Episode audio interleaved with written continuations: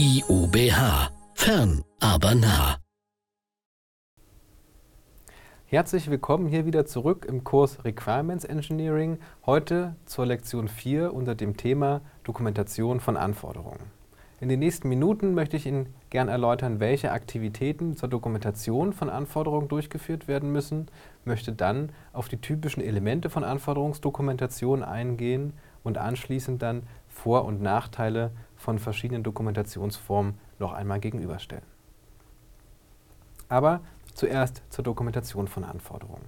Die Dokumentation von Anforderungen ist auch eine fachliche Kernaktivität des Requirements Engineering. Das heißt, sie ist ungefähr auf der gleichen Ebene verortet wie Ermittlung und Prüfen und Abstimmen.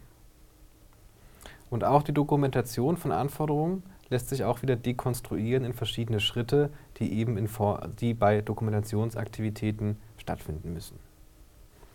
Zuerst, also noch bevor mit der eigentlichen Dokumentation begonnen wird, muss der Requirements Engineer da überlegen, was Zweck und Zielgruppe der Dokumentation ist. So ist es ja im Verlauf eines Softwareprojektes so, dass man mit verschiedenen Leuten reden muss. Es gibt verschiedene Stakeholder. Es gibt beispielsweise den Vorstand, der das Projekt bezahlt. Es gibt den Auftragnehmer, den externen IT-Dienstleister, der letztendlich die Implementierung vornimmt. Es gibt die Fachbereiche, die das System benutzen müssen. Es gibt den Betrieb, der das System ähm, äh, installieren und warten muss. Das heißt, wir haben im, ja, im Verlauf eines Softwareprojektes mit einer ganzen Menge Stakeholder zu, äh, äh, zu kommunizieren und auch für die Stakeholder zu dokumentieren. Und das heißt, bevor man jetzt anfängt, Anforderungen zu dokumentieren, muss man sich überlegen, okay, für wen schreibe ich das auf? Welche Vorkenntnisse hat der? Das heißt, welche Darstellungsform darf ich nehmen, welche ist eher ungeeignet und was möchte ich mit der Dokumentation erreichen. Also geht es jetzt darum, eine gezielte Kommunikationssituation zu unterstützen, beispielsweise jetzt eine, ähm, eine, eine, Beschlussvorlage zu formulieren oder sozusagen in einem Abstimmungsworkshop schon konkrete ähm, Alternativen beispielsweise aufzuzeichnen. Oder geht es einfach nur darum, ermittelte, detaillierte Anforderungen so zu dokumentieren, dass man sie einfach zu einem beliebigen Zeitpunkt wieder aufrufen kann. Wenn man sich dann über Zweck und Zielgruppe einig geworden ist, beziehungsweise die erkannt hat und identifiziert hat, wäre der zweite Schritt, noch bevor man die Anforderungen dokumentiert, äh, sich über die Detailebene und die Darstellungsart klar zu werden. Wobei Detailebene bedeutet, brauche ich jetzt eine Darstellung eher auf der Überblicksebene, beispielsweise einfach eine Verortung in das System oder der IT anschafft oder jetzt einen Überblick über die Schnittstellen oder die Benutzer oder die ähm, äh, Bildschirmmasken oder geht es, äh, brauche ich jetzt ähm, eine Detailebene auf Ebene von technischen Schnittstellen? Wenn ich mir über die Integration der Anwendung Gedanken machen muss, muss ich eben auf teilweise technischer Protokoll- und Schnittstellenebene die Anforderungen dokumentieren. Oder geht es darum, detaillierte Fachprozesse aufzunehmen, wo mir dann eben jetzt ein Use-Case-Diagramm, das beispielsweise nur die wichtigsten Systemfunktionen darstellt, nicht mehr ausreicht, sondern ich eben die detaillierten Anforderungen ähm, dokumentieren muss. Und wenn ich dann weiß, auf welcher Detailebene und mit welcher Darstellungsart ich dokumentieren möchte, dann kann ich mit der eigentlichen Dokumentation anfangen. Wichtig ist es dann dazu dann noch, dass man am Ende der Dokumentation immer wieder reflektiert bzw. nochmal überprüft, passt denn jetzt mein Ergebnis überhaupt noch zum Zweck und der Zielgruppe, die ich mir vorher überlegt hatte. Vor allen Dingen, wenn so Dokumentationsaktivitäten auch mal mehrere Wochen oder Monaten dauern, muss ich am Ende mich einfach nochmal vergewissern, habe ich denn sozusagen eine Dokumentationsart, eine Darstellungsart gewählt, die von den relevanten Stakeholdern auch verstanden wird und ist dann auch meine Detailebene einfach immer noch dem ursprünglichen Zweck angemessen. Typische Anforderungsdokumente oder typische Dokumentenstrukturen von Anforderungsdokumenten lassen sich im Requirements Engineering jetzt nicht identifizieren es gibt zwar verschiedene Standards oder verschiedene Vorlagen, die verwendet werden können, die kann man auch in Lehrbüchern oder auch in Industriestandards nachlesen, aber typischerweise ist dann die ganz konkrete Dokumentenstruktur sehr organisationsspezifisch oder teilweise eben auch sehr projektspezifisch oder, an, oder abhängig davon, ob es sich beispielsweise um ein Migrationsprojekt handelt, ob eine alte Anwendung abgelöst werden soll, ob eine ganz konkret neue Anwendung gebaut werden soll, um welche Technologien es sich handelt es beispielsweise eine Middleware ist, die eingeführt werden soll oder eine mobile App. Das heißt, da gibt es sehr, sehr viele verschiedene Projekttypen, auch verschiedene Technologietypen, die in ihrer Darstellung wiederum sehr verschiedene oder sehr spezifische ähm, Anforderungsdokumentationsstrukturen erfordern. Das heißt, es macht jetzt keinen Sinn, eine Musterdokumentationsstruktur vorzustellen. Im konkreten Einsatz bei großen Organisationen und Firmen gibt es dafür auch häufig Templates, die eingesetzt werden. Was man allerdings machen kann oder was an dieser Stelle empfohlen werden sollte, sind, dass es typische Elemente gibt in Anforderungsdokumentation, die sich eigentlich immer in jeder Dokumentenstruktur wiederfinden sollen. So sollte ganz äh, am Anfang der Dokumentation die Projektvision dokumentiert werden. Also insbesondere Ziele und Motivation des Projektes soll einmal aufgeschrieben werden. Das muss auch nicht sehr lange sein. So eine halbe A4-Seite reicht da locker aus. Wichtig ist aber, dass jemand, der die Dokumentation liest noch nicht so fit ist oder neu in das Projekt reingekommen ist oder sich erstmal einen Überblick überhaupt verschaffen möchte, eben weiß, worum geht es denn, was ist das Ziel des Projektes, ähm, was steckt dahinter, was ist die, Motiv die Motivation und vor allen Dingen auch, für welchen Zweck und für welche Zielgruppe ist das Dokument geschrieben. Im Anschluss an die Projektvision kommt dann die Überblicksebene. In dieser Überblicksebene, das ist sozusagen der Punkt 2 auf dieser Folie, muss die Anwendung bzw. das System, was gebaut werden soll, in der fachlichen Prozesslandschaft und der IT-Landschaft verortet sein. Das heißt, ein Blick auf diesen Überblick soll dann dem Leser Auskunft geben darum, okay, in welchem fachlichen Prozess befinde ich mich gerade und in welcher Ecke der IT-Landschaft ist denn mein aktuelles System oder das System, für das ich Anforderungen ermittle, denn verortet. Darüber hinaus gehört zum Überblick auch eine Kurzbeschreibung der wichtigsten Systemfunktionen. Wenn wir uns jetzt beispielsweise in der Lektion 2 zurückerinnern, ganz am Anfang zur Bestimmung des Systemkontextes, haben wir innerhalb der Systemgrenze Anwendungsfälle und auf der Überblicksebene muss zumindest mal jeder Anwendungsfall kurz beschrieben sein. Darüber hinaus soll auf der Überblicksebene auch so Nutzerrollen dokumentiert und aber auch technische Schnittstellen zu anderen Systemen dokumentiert werden. Wobei Dokumentation jetzt auch nicht bedeutet, da muss ellenlanger Text geschrieben werden, sondern ein bis zwei Sätze zu jeder Systemfunktion und zu jeder Rolle und zu jeder technischen Schnittstelle ist schon vollkommen ausreichend. Sodass man sich eben in ein, zwei Seiten schon mal einen konkreten Überblick verschaffen kann und anhand dieser Überblicksebene dann auch womöglich weiß, okay, mich interessiere mich jetzt halt für die Vertiefung der, der Anwendungs, ähm, des Anwendungsfalls A und ich dann eben anhand des Überblicks dann genau mich an den Bereich der detaillierten Anforderungen navigieren kann oder blättern kann, ähm, zu dem ich jetzt gezielt Informationen suchen möchte. Das heißt dann, das dritte typische Element von Anforderungsdokumentation sind die detaillierten Anforderungen, die zu jedem Anwendungsfall, also zu jeder wichtigen Systemfunktion, dann in Form von einem eigenen Kapitel oder einem Unterabschnitt dokumentiert werden. Aber auch hier ist es wichtig, jede Systemfunktion mit ein bis zwei Sätzen einfach mal ganz kurz zu beschreiben damit man einfach in einem Satz weiß, worum es hier geht. Und dann am Anschluss der Beschreibung die detaillierten Anforderungen zu, aufzulisten.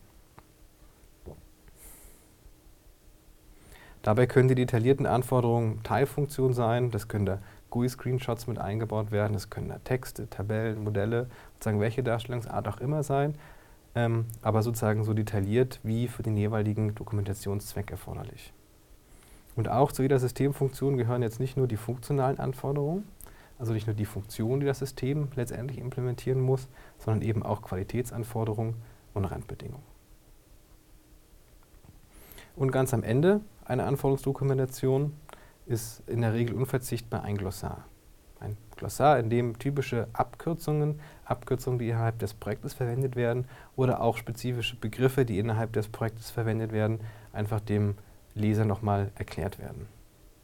Das soll einfach vor allen Dingen dazu, äh, das soll dazu führen, dass Missverständnisse verhindert werden, dass man jetzt nicht raten muss, welche Abkürzung was bedeutet. Zum einen werden ja verschiedene Abkürzungen mehrfach belegt, aber zum anderen gibt es auch so Begriffe, so ganz projektspezifische Begriffe oder ganz spezielle Begriffe aus der Fachdomäne des Systems, die einfach nochmal dem Leser, der dann oft eben auch eine, also eine technische Brille aufhat, beispielsweise der Softwarearchitekt oder der Softwareentwickler, dass der eben auch weiß, was damit gemeint ist. Und da soll an dieser Stelle einfach empfohlen sein, zu jeder Dokument konkreten Dokumentationsstruktur für Anforderungen einfach mal zu überlegen, wenn man das in einer Praxis tut, ob man alle vier hier vorgestellten Elemente, also die Projektvision, den Systemüberblick, die, die detaillierten Anforderungen und das Glossar dort auch wiederfindet.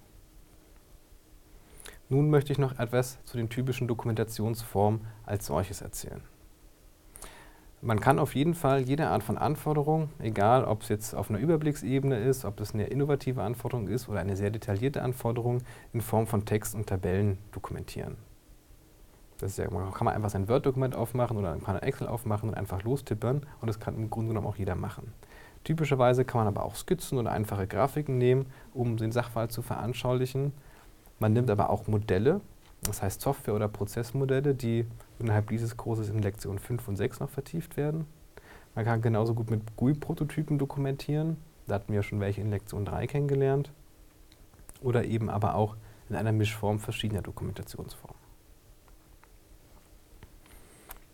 Text und Tabellen haben den Vorteil, ich hatte es gerade schon mal erwähnt, dass sie sehr einfach anzuwenden sind. Man kann jedem Stakeholder, ohne ihn vorher speziell schulen zu müssen oder ohne ihm ein spezielles Tool in die Hand drücken zu müssen, einfach Text oder Tabellen zum Lesen geben.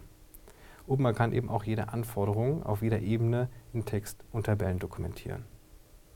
Der Nachteil von Text und Tabellen ist allerdings, dass dort in der Regel ein zu hoher Interpretationsspielraum vorhanden ist beziehungsweise dass eben auch dann die Sachverhalte, die ausgedrückt werden, oft nur sehr ungenau in der Formulierung sind. So werden beispielsweise, wenn Abläufe beschrieben werden, recht häufig einfach eben nur der Erfolgsfall beschrieben, aber was passieren soll, wenn da ein Fehler auftritt oder wenn sozusagen ja, ein Misserfolgsfall äh, eintritt, dann werden oft diese Alternativen vergessen. Nun weiß man aber auch, dass Text, langer Text schwer zu lesen ist. Da behilft man sich oft, indem man einfache Skizzen und Grafiken erstellt. Also Skizzen kann man ja einfach am Whiteboard in der Besprechungssituation an die Wand malen. Man kann direkt auch mit den Stakeholdern darüber diskutieren. Der Nachteil allerdings von Skizzen, wenn man die dann einmal in die, in die Anforderungsdokumentation mit aufgenommen hat, äh, sind die Elemente, die dort dokumentiert wurden, häufig nur denjenigen bekannt, die tatsächlich bei der Erstellung dabei waren. Beispielsweise, ich mache eine einfache Skizze, wenn man jetzt so eine Skizze sieht, da kann ich mir jetzt sozusagen in der konkreten Kommunikationssituation wahrscheinlich herleiten und überlegen, ah ja, das war Aspekt A und Aspekt B und das sind vielleicht Systeme und dazwischen ist eine Schnittstelle, die hier mit C benannt wird. Wenn irgendwie ein Dritter später das Anforderungsdokument liest, dann hat er keine Chance mehr zu wissen, was das bedeutet. Und deshalb, um jetzt den Vorteil der grafischen Darstellung nicht aufzugeben, aber den Interpretationsspielraum zu verringern, äh, verwendet man häufig Software- und Prozessmodelle. Das sind grafische Modelle, die sehen so ähnlich aus wie Skizzen, haben aber äh, eine ganz bestimmte Notation. Also da gibt es Rechtecke, da gibt es teilweise Kreise, da gibt es Pfeile und jeder dieser verschiedenen Elemente bedeuten etwas ganz Bestimmtes. Das heißt, jeder, der diese Notation kennt und nicht bei der Entstellung dabei war, kann sich im Nachhinein auch noch ableiten, was denn da konkret dargestellt wird. Der Nachteil von Modellen ist allerdings, dass man zum einen die Leute qualifizieren muss, um Modelle zu lesen und zu verstehen. Und zum anderen aber auch, dass eben solche Modelle nicht universell einsetzbar sind. So kann ich mit Text eben alles Mögliche beschreiben, was mir einfällt, mit einem Zustandsdiagramm als, Software, als Softwaremodell, aber eben gerade mal nur Zustände von Systemen und Objekten. Eine weitere Dokumentationsform sind die GUI-Prototypen. Die hatten wir schon in der letzten Lektion kennengelernt. Dort kann man beispielsweise skizzenhafte Prototypen schnell und technologieunabhängig erstellen. Kann sie auch schnell ändern, hat aber den Nachteil, dass man eben keine äh, großen Prototypen darunter kriegt und auch keine Details darstellen kann. Mockups als Prototypen hingegen, die kann man sehr, sehr detailliert erstellen. Der Nutzer erkennt schon seine Anwendung drin wieder, aber sind eben auch in der Erstellung sehr aufwendig. Das heißt, wenn man das einfach mal anschaut, irgendwie jede Dokumentationsform hat so ihre Vorteile und ihre Nachteile. Das heißt, in der Praxis, also sozusagen in der industriellen Praxis, der Anforderungsdokumentation, werden daher häufig eine Mischung bzw. eine Mischform verwendet. Also in Anforderungsdokumenten finden sich eben Modelle, sowohl als ausformulierter Text, als aber auch GUI-Prototypen.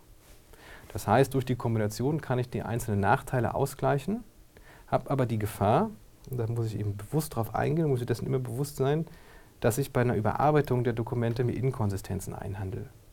Das heißt, wenn ich das Modell ändere, muss ich eben dazu auch den GUI-Prototyp ändern und dazu eben auch den Text. Ja, das soll es hier an dieser Stelle zu dem Thema konkrete Anforderungsdokumentation äh, gewesen sein.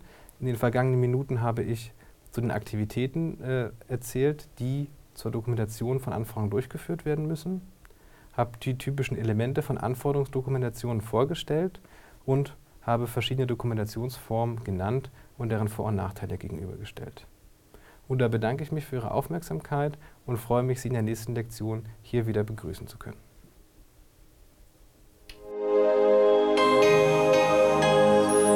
IUBH. Fern, aber nah.